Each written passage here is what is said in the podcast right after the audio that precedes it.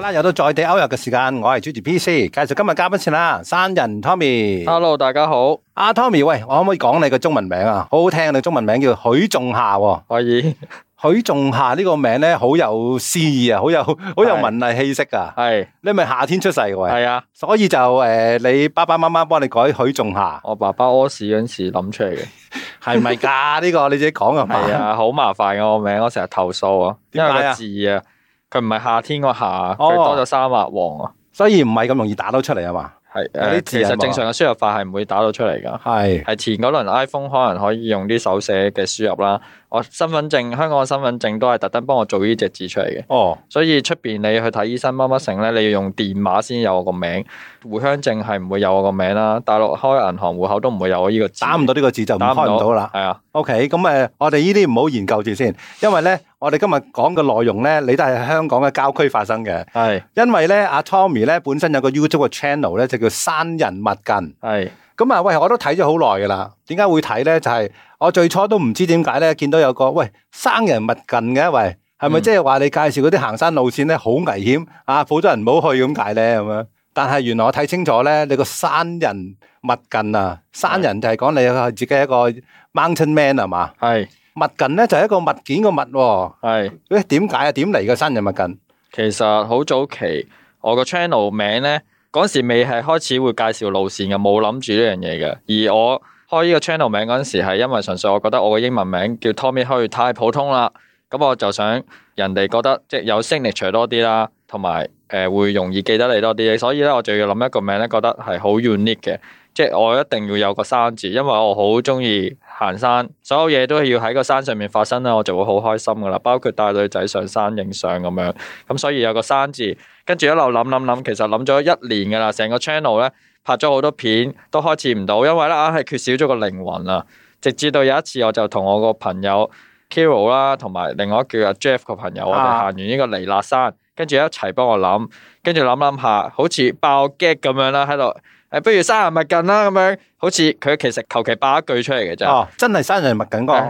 你你叫佢越唔好睇，佢咪越有興趣睇咯。人係咁樣噶嘛。咦，我中咗喎呢樣嘢，係啊，跟住咧就心諗，誒唔係喎，其實好認真咁諗，唔係真係 O K 喎，可以再向呢個方向再諗喎，跟住就將個啊山字變成山食咗個字啦。跟住本來咧就真係用嗰個物近嗰個物字嘅千祈唔好，千祈唔好嚟黐埋咁耐嚟。但係咁好似有啲邪惡啊，咁啊諗諗下，其實我又好中意買嘢啊，又中意開箱，咁不如同物件好接近啦，就變咗呢個名啦，哦，於是就有山人物近呢個 channel 啦。係啦，咁而家就主力都係誒，都唔係行山噶，主力都係介紹啲靚女啊，我覺得係嘛。主力介紹行山同埋靚女同埋畫面係咩都要有嘅，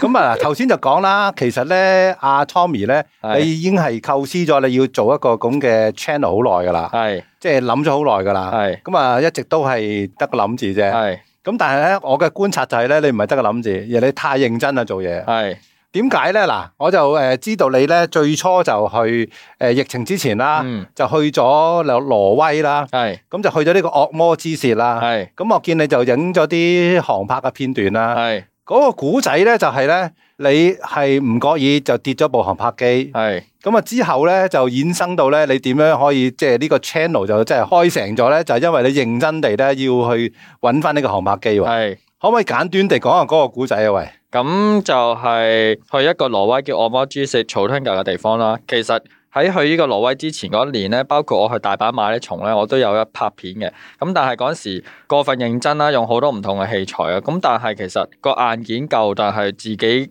講嘢個方式同埋拍攝嘅技巧咧唔充足，咁啊一路都失敗嘅。咁當然我去挪威都一直係有拍片啦。咁啊，成件事都有拍，包括用航拍去拍啦。跟住就係去完惡魔之舌，行咗十幾個鐘，仲去露營，爭啲凍死，跟住落埋山之際咧。咁我嗰陣時就對自己充滿信心啦，諗住咧拍埋之後經過嗰一個瀑布咧，先至將張卡 back up 嘅，因為嗰日太攰啦，哦嗰即係度惡魔之舌上面影嘅航拍片段都仲喺張卡裏邊。冇錯，張卡就仲喺部機裏邊，哦係啦。部機最後咧，部機 就係、就係、我見到個瀑布實在太靚，嗰、個瀑布咧咁啊，跟住我就用航拍拍啦，升高咗拍褪後，跟住覺得好靚喎，咁啊玩航拍咧最就忌咧就係褪後噶啦，因為咧你好容易個眼就掛住望住個熒幕，個就一路 remote 嘅褪屏幕就淨係望咗前面，哇，好靚，好靚，好靚，好靚！突然之間有一刻，哎呀死啦，後邊好似有樹喎，一啱啱諗夠唔夠一秒啫，就即刻 high 啦，哦，撞樹，系啦，就睇住佢撞到個樹頂啦，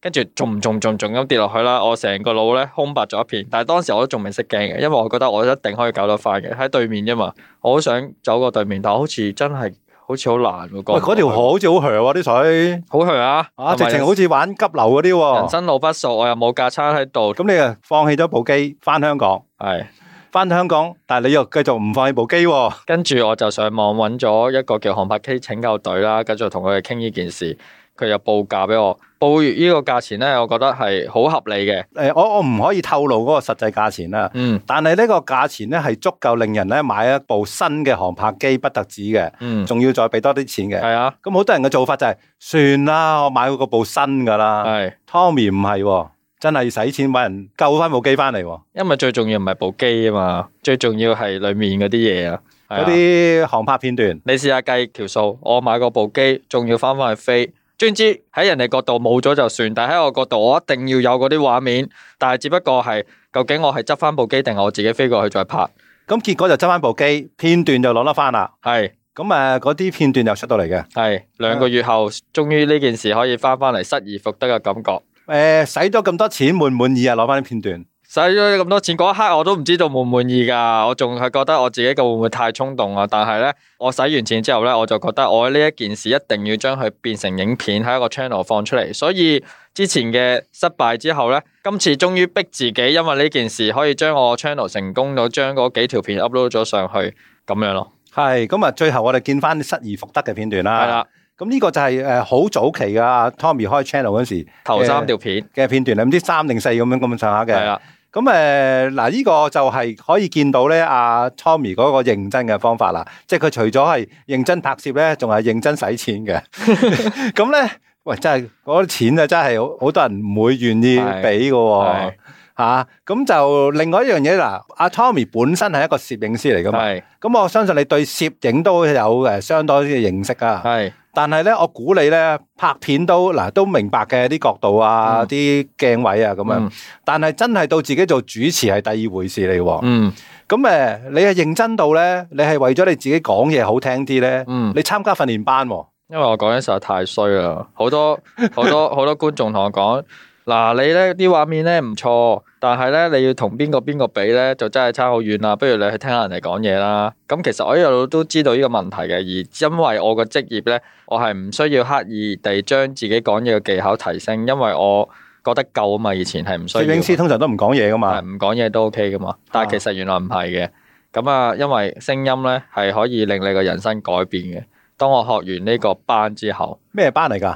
係一個叫做聲線運用嘅班啦。咁啊，個阿 Sir 佢係一個配音員嚟嘅，哦，同埋佢都有做錄呢個 VO 嚟做呢個商業嘅 case 咁樣。即係佢識用把聲啦。係啦，咁你學完之後，你覺得係自己有咩改善咗咧？我覺得我識得點樣運用把聲啦。我起碼聽自己講嘢咧，我唔會再覺得好煩厭啊。除咗仲有多啲助語詞之外，起碼我自己聽落去咧唔會反感咯。我自己聽無限 loop 噶嘛，我啲片我自己都會睇噶嘛。係咁啊我覺得而家覺得合格啦，同埋好多觀眾都有 feedback 話，真係進步咗好多嘅。係，咁呢個啦，亦都可以另一方面見到阿 Tommy 點樣認真法啦。即係好多人係譬如講嘢麻麻地嘅，咁咪講少啲咯，嗯或者係誒翻嚟打字幕啦，嗯或者翻到屋企先做 VO 咪算咯。現場可能未諗得清楚嘅，冇稿嘅，嗯咁啊翻屋企然後有份稿，然後錄 VO 啦。嗯我相信好多 YouTuber 都會咁做啦。嗯咁另外一樣嘢就係咧，嗱阿 Tommy 拍嗰啲係好多都係行山片嚟嘅。嗯咁我相信好多 YouTuber 嘅拍攝方法咧，就係、譬如我今日定咗行呢條路線，嗯咁啊拎啲機去拍咯，由起點就拍，拍完之後、嗯 o k 嗰條路係點，嗯成唔成功去到嗰個景點，或者有冇行錯路，咁啊嗯都照拍照出啦，係咪、嗯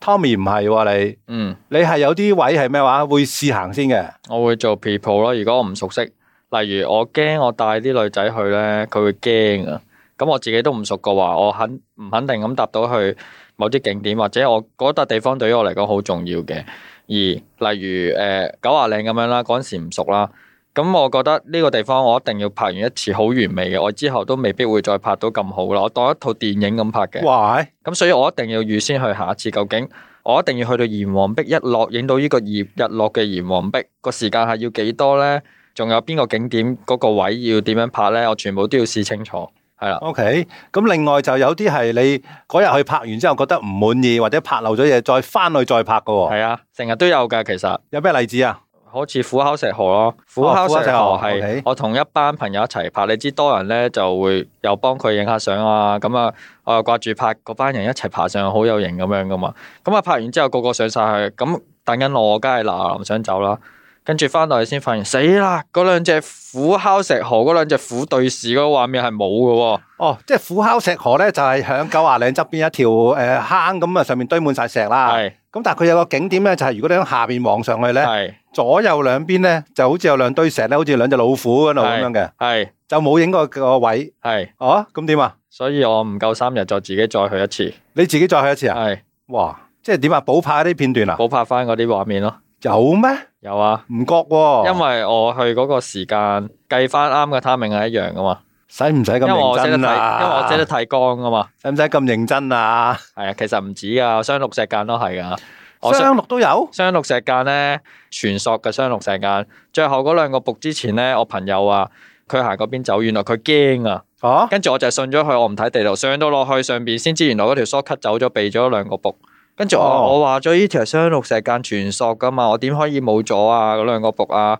又翻翻去。跟住我叫埋我同我一齊誒、呃 skip 咗嗰幾個有有另外兩個朋友，我就叫埋嗰兩個朋友陪我去，着翻一模一樣嘅衫，再啊行一次 short cut 插入去。咁但係你知嗰度都搭車都要時間㗎，西灣亭嗰度。啊，咁我就再去拍翻嗰幾個仆，再連翻埋一齊，就冇人知啊，誒唔覺喎，完全。就係我哋先知嘅啫，應該。哦， 咦我哋應應該唔好講出嚟俾人知係咪？哇，可想而知咧，阿 Tommy 嘅認真咧就係你即係當自己嗰啲 YouTube 嘅片咧係自己嘅作品嚟喎，自己嘅 BB 嚟喎。系啊，心血嚟噶，每條片都係。我相信好多 YouTuber 都要即係向你學習一下，因為我見有好多係行錯路就話俾人聽，啊我行錯咗路啦係。有啲就咦哎呀計錯時間啦，去唔到嗰個景點啊，咁啊係算㗎啦。其實 Tommy 唔會啊啲片。其實有好有唔好咯，我咁樣就過分認真有過分認真嘅好，因為我當一個好似電影啦，但係 vlog 嘅形式咧，就係佢中意睇你其餘，你未必成功，但係你係都可以 capture 俾人睇噶嘛。係咁所以之後我都學會咗去點樣去 balance 呢件事。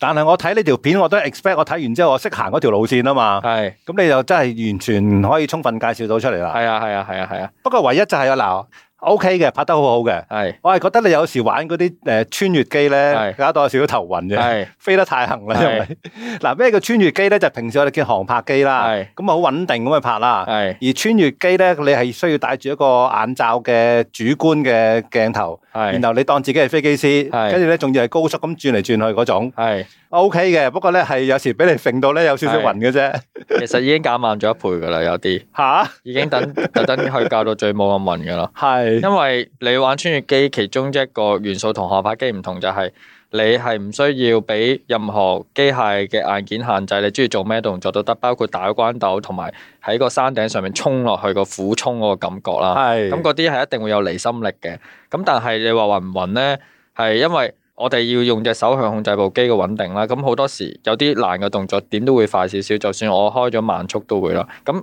呃因為我哋自己玩開咧，我哋隻眼識得集中喺一點啊。咁就唔會暈。如果誒冇、玩開嘅話咧，或者可能打射擊遊戲都會覺得暈嘅話咧，可能會容易啲暈咯，因為佢隻眼冇一個 focus 即係點。個道理係咧，自己片車咧係冇事嘅，自己司機係啊，坐你隔離嗰位嗰、個位咧就可能係暈到嘔噶啦，係啦。嗰、個道理係係嘛？啦，所以其實我一路都摸索緊嘅，我盡量咧依家都係呃誒唔好做咁多花式㗎啦，已經係盡量好平面咁，除咗俯衝我哋畫面，因為係。都要去遷就翻大家咯其。實我有個有個發現咧，就係咧，如果我翻屋企用我部大電視睇你嗰、個嗰啲穿越嘅片段係係比較暈嘅，係改用手機睇咧就 O K 啦，係，可能太震撼啊！ 個畫面冇咁大係 嘛？係啊，咁呢、個嗱，呢、個係阿 Tommy 比較特別嘅，因為咧航拍機就好多人都控制到啦，而係嗰種穿越機個技巧咧係需要高好多嘅，學咗一因為年就學咗一年，啊學咗一年啦，哇都學咗飛得唔錯頭喎，三四個月先至可以正式出街飛咯。係咪撞爛幾多部機啊？哦，撞爛機就成日撞，頭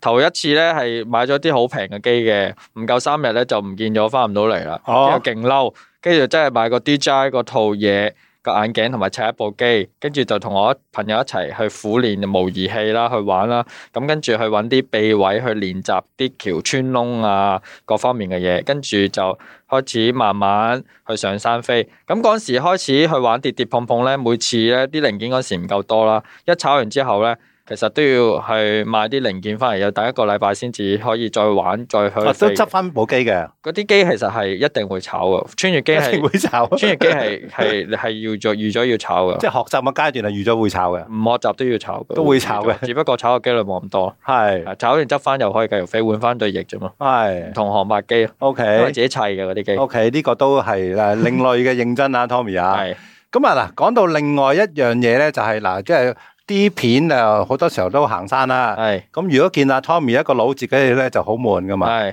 咁啊呢樣嘢咧，我真係要向阿 Tommy 學習啊。係點解可以請到咁多靚女一齊去拍嘅？仲有其實唔同嘅靚女噶、喎，其實初期仲要咧，成日玩水噶、喎，初期我個仲要得 channel 佢同有得兩個人嘅啫，淨係其實 其實最初期咧，我本身已經識好多女仔嘅朋友咧，因為我影相嘅關係啦。咁但係我開頭冇用呢啲人情卡，因為我覺得我自己嘅水準未夠，我唔想浪費咗啲 quota，我哇！想自己去到咁上下，我覺得我都幫到人哋之後，同埋條片好睇，我先至邀請佢哋一齊，咁咪會更加好睇咯。啊！我唔想浪費咗啲資源啊。但係點解佢肯即係夠膽跟你去行山？即係嗱，誒有啲係好郊遊路線啦，係，有啲都好金下嘅、喎。其實你頭先問嗰個問題我未答完嘅，我其實我答唔到你點解佢哋肯啦，因為 我都係識嗰啲就邀請佢就 O K 啦，唔識嘅可能我喺 I G 度去認識佢嘅啫。咁人哋點解應承我我就唔知啦。當然你要有啲技巧啊，即係要問翻人啊，係啊，你可以要問翻佢人點解會應承你但係總之一個 tips 就係你唔好無端端好似追女仔咁樣，就係、嗨又唔知噏乜，咁人哋係唔會睬你嘅。嗯，你要一開始好似做嘢咁樣，好一個好詳盡嘅類似邀請信咁樣，講你個目的，你係邊個，你愛嚟做咩，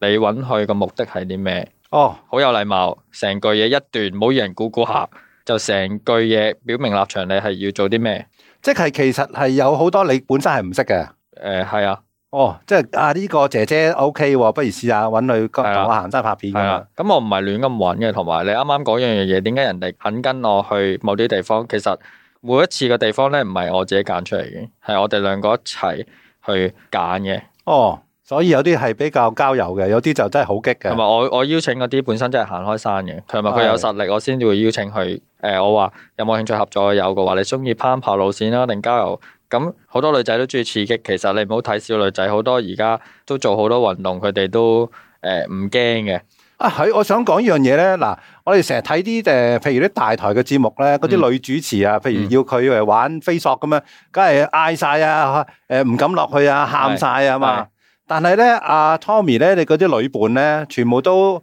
O K 喎，完全係冇蛇龜嘅情況出現嘅喎。呢個我有直播分析過，我自己分析啦。大台因為要做到一個綜藝嘅效果，所以咧好多嘢即係明明唔驚咧，都要扮到好唔驚驚，或者佢真係哦，OK 驚都唔出奇，因為佢本身嗰幾啲人係冇做開呢一方面嘅活動，而係佢係為咗綜藝嘅效果去促成呢件事噶嘛。係啊，但係我嗰啲咧係本身真係行開山，佢有攀爬開，而我係將佢最真實嗰一面拍翻出嚟。係，但我當然有少少剪接，令到件事緊張咗啦。所以係好多觀眾會覺得個女仔仲勁過我添。我孭住十幾 K 背囊去攀爬，女仔就唔使孭咁多嘢。咁當然人哋好似好輕鬆咁樣。咩個跑步背囊仔咁係啊啊， ？O K，哇！我上次睇嗰條片係去咩三角石河啊啊嘛，係仲要落大雨啊嘛。誒，唔係大雨大霧啫。大霧係大啊霧，跟住仲要係誒喺下邊開始爬上去，就係要經過啲澗啊，係跟住啊，仲要上埋石河啊，係啊跟住你個航拍機飛出去就蒙到咩睇唔到啊，係啊。都冇問題嘅，一啲都唔好驚嘅感覺嘅喎。嗯，中後段有少少驚，驚係因為大霧咧，其實唔係一次噶啦，有一條片叫《鳳冠北岩》嗰條片係最經典嘅。 O K，好多人睇嗰條片，又係嗰班朋友啦，一齊我就嗰陣時去考完個山藝嘅二級課程，咁我對自己充滿咗信心，跟住就帶隊，咁啊低估咗個天氣，下邊咧係天氣好嘅，上面咧好大霧，原來能見到一低咧就好容易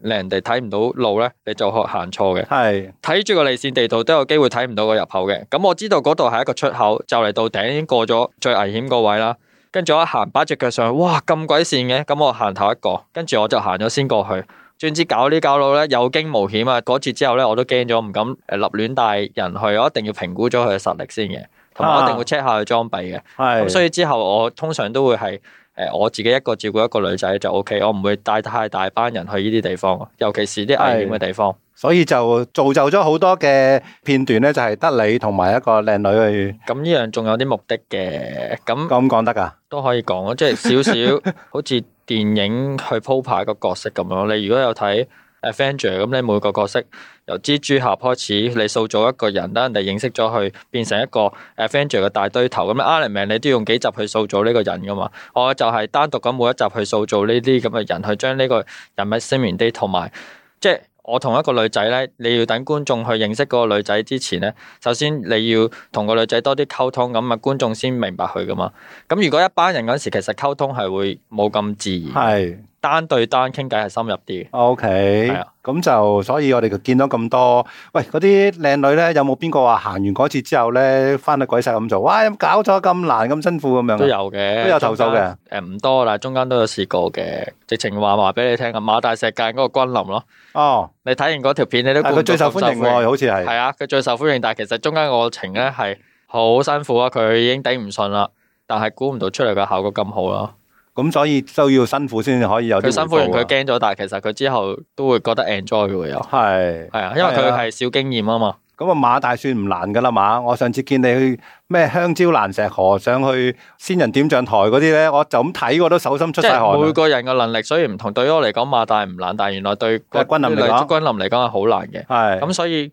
仙人點像台又唔同啦。仙人點像台其實我自己覺得好辛苦啊嗰日。啊，咁本身阿曉彤咧都係好資深啊嘛，又高高過我嘅係一七五哦，OK，一七五個女仔，咁你攀爬都有翻咁上下啦。係我第一次同阿曉彤行山係藍蛇尖北脊。哦，呢條片就係我同佢初次合作嘅片啦，跟住我就係知道佢有翻咁上下能力，之後再次合作就係香蕉蘭石河。但係香蕉蘭石河咧，人哋係而家依個季節先去㗎，唔係我嗰陣時雨季去㗎。係鬼咁多水又跣又落雨，係，我見到都覺得係，我都會喺個屋企個 sofa 扇一扇啦，覺得係啊，學誒、我自己都起鞋鞋，我發現好少起鞋鞋會喘氣嘅。嗰日我都攰到不得了，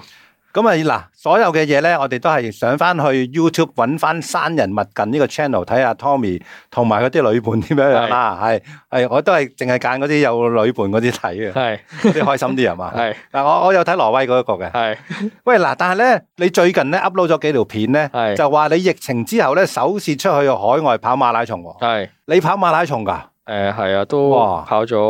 如果全馬嚟計，都已經有五六年㗎。哇！你除咗話參加馬拉松之外咧，你芝加哥個成績咧係三小時三十三分、喎，係，都好快、喎，其實已經比我嘅 PB 慢咗幾分鐘咯。咪幾分鐘啫， 即係咁多年冇實體嘅賽事係差啲嘅。係喂，但我想問咧，就係、你一路跑一路拍、喎，係，喂，會有咩有咩嘅特別嘅感覺啊？其實真係會大負擔好多㗎，因為你會影響咗你跑姿啦，同埋你個身會重咗噶嘛。我搞咁多嘢，其實為咗偷輕個身，轉頭我加翻部機喺度，所以我真係為咗啲觀眾而犧牲嗰幾分鐘嘅時間嘅，分分鐘係。咁但係會唔會第時又拍多啲啲比賽嘅片段啊？誒、我要再慎重考慮下。如果我真係要做十 free 嘅話， 就未必得㗎啦。 O.K.，但係我諗誒、呃，觀眾係關心你跑得成功個馬拉松多過你真係沿途拍到片俾我哋睇嘅。係因為我知你咧，疫情之前最後嗰個應該係紐約馬拉松啊，係跟住而家疫情之後芝加哥馬拉松啊，係參加呢啲嘅馬拉松都係諗住六大係嘛？係你係有咁目標嘅係， ，OK，咁啊要诶好、努力咯喎，依家好努力去參加到啊，因為今年已經係衰晒㗎啦，抽嗰啲簽到。係倫敦、東京同埋柏林啱啱都宣布係衰咗噶啦，诶呃唔好 灰心，我抽東京抽咗好多年都抽唔到啊，係啊，我唔知邊個我個朋友抽一次就抽到 咯，诶嗰啲要打啊嗰啲人，係啊，但係我去台北馬拉松咯，係台北馬拉松係啊，OK 之後有渣打馬拉松嘅挑戰組， OK，係咁诶希望你成功啦，跑得快啲啦，係係咪繼續拍片啊，行山嗰啲？會啊。啱啱就拍咗個好正嘅項目啊！其實你知我而家準備緊呢個馬拉松咧，我正常咧就唔應該再誒咁、辛苦行山嘅，我盡量都唔想行噶啦。啊因為我仲有好多片未剪啊。咁但係上年其實咧，我行完個湯大雨之後咧，啊我就有個企劃，我就要行呢個鳳凰徑全走嘅走型，哇！因為一定要天氣涼先做到呢件事。同埋點解依家我覺得係一個 timing 咧？因為營地開翻啊，係以前拍片咧露營咧要偷偷摸摸，因為犯法噶嘛，始終。系啊，咁我即係為免有人講我做犯法嘢分享上去，咁我盡量都誒唔想拍啲露營嘅嘢啦，係因為始終唔係咁好噶嘛。咁鳳凰徑全走都要，如果诶你帶埋營，佢都要起碼要三日啦，係嘛？誒係啊，三日兩夜咯，完係成咗完成咗啦，完成不咗過未搞掂啲片啫。未啊？ O K，咁啊，嗱，希望你唔好整咁耐啦，啊，即係我所以我我明白你係好認真去慢慢剪。係聽講你話咧，你诶之前剪啲片咧，幾廿分鐘啲片係剪幾日嘅喎。一百至一百五十個鐘一條。誒、啊，聽見嗰個鐘數都覺得好攰啊！剪片係一件好攰嘅事嚟噶嘛，呃其實係會好容易瞓着嘅，尤其是你誒、當嗰條片未成型嗰陣時，係一件好沉悶嘅事嚟嘅，因為你行山好悶噶嘛，咁長嘅事，你要重新再睇一次唔。係我我我唔我依個 嗱依個我唔可以認同啊，行山唔悶嘅，係不過行山影完啲片翻去咧，逐個睇翻係悶嘅。行山唔悶啦，係睇翻晒啲片好悶，因為其實個過程好長噶嘛。係係啊，你 OK 再重新睇一次。係係啊咁啊誒，希望你再熟習啲 啦，剪片嘅時間快啲啦，咁係我哋可以有多啲精彩嘅片睇啦，同埋希望你繼續邀請啲靚女同你一齊行拍嗰啲片啦。系呢個就我哋希望見到阿 Tommy 嘅山人物近嘅 channel，系第時有咩片啊係嘛？系好啦，咁啊，希望你再吓繼續拍之餘咧，又多啲新嘅影片俾我哋睇到好喎。啊，好多謝阿 Tommy，多謝，拜拜拜。拜。